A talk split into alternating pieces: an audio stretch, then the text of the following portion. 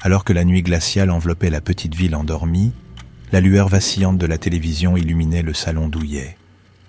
Mélissa, une adolescente connue pour son courage, avait accepté la responsabilité de garder les enfants de la famille Miller. Elle était loin de se douter que cette nuit ordinaire se transformerait en un récit sinistre gravé dans les annales du folklore horrifique. Les enfants bien installés dans leurs lits à l'étage, Mélissa trouvait du réconfort dans le murmure apaisant de la télévision la télécommande serrée dans sa main, elle se laissait emporter par le monde captivant des émissions nocturnes. Mais la tranquillité fut rapidement brisée par le son strident du téléphone, sa sonnerie tranchant le silence comme un couteau acéré. À contre-coeur, Mélissa détourna son regard de l'écran et répondit à l'appel. Une voix glaçante, déformée et méconnaissable transperça l'air. Vérifie les enfants, chuchota-t-elle, en voyant des frissons dans son dos.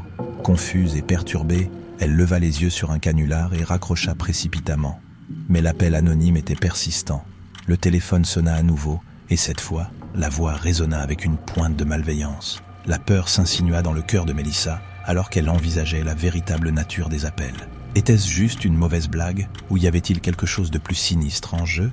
Les sonneries incessantes continuaient, chaque appel plus menaçant que le précédent. L'anxiété dévorait les pensées de Mélissa, alors qu'elle imaginait les pires scénarios. Tremblante de peur, elle comprit que ne plus tenir compte de ces appels n'était plus une option. Rassemblant son courage, elle composa le numéro d'urgence et expliqua la situation troublante à la police. Ils lui assurèrent qu'ils retraceraient le prochain appel, lui offrant une lueur d'espoir au milieu de l'obscurité grandissante. Les minutes semblèrent des heures alors qu'elle attendait le prochain appel, son esprit en proie à des possibilités troublantes. Enfin, le téléphone hurla une fois de plus, faisant bondir son cœur dans sa gorge. Cette fois-ci, cependant, il y avait un soupçon de soulagement, sachant que l'appel était traqué. Après une éternité, la police rappela. Leur voix était tendue, l'implorant de quitter immédiatement la maison. La panique envahit les veines de Mélissa alors qu'elle comprenait la gravité de la situation. Sans hésitation, elle saisit ses affaires et s'élança dans la nuit, le poids de l'effroi s'accrochant à chacun de ses pas. Dehors, elle trouva un réconfort dans la présence des policiers, leurs expressions stoïques trahissant une urgence sous-jacente. Le souffle coupé, elle écouta alors qu'il lui expliquait l'horrible vérité. Les appels venèrent de l'intérieur de la maison, cette même maison où les enfants innocents dormaient, inconscients de la présence sinistre qui rôdait à proximité. Le temps se figea alors que la réalité s'imposait. La réalisation des horreurs indicibles qui s'étaient déroulées à l'étage laissa Mélissa paralysée de peur et de chagrin.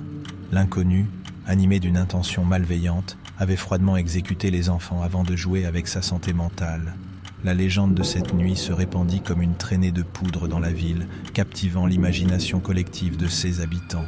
L'histoire de la jeune fille au père, hantée par l'appel fantomatique, s'inscrivit dans le tissu des légendes urbaines, un rappel glaçant des terreurs qui peuvent se tapir derrière un simple appel téléphonique en apparence anodin.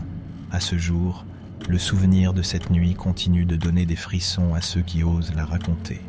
Le récit de l'appel hanté sert de rappel avertissant que le mal peut se manifester de la manière la plus inattendue et intime, laissant des cicatrices indélébiles sur les âmes qu'il touche.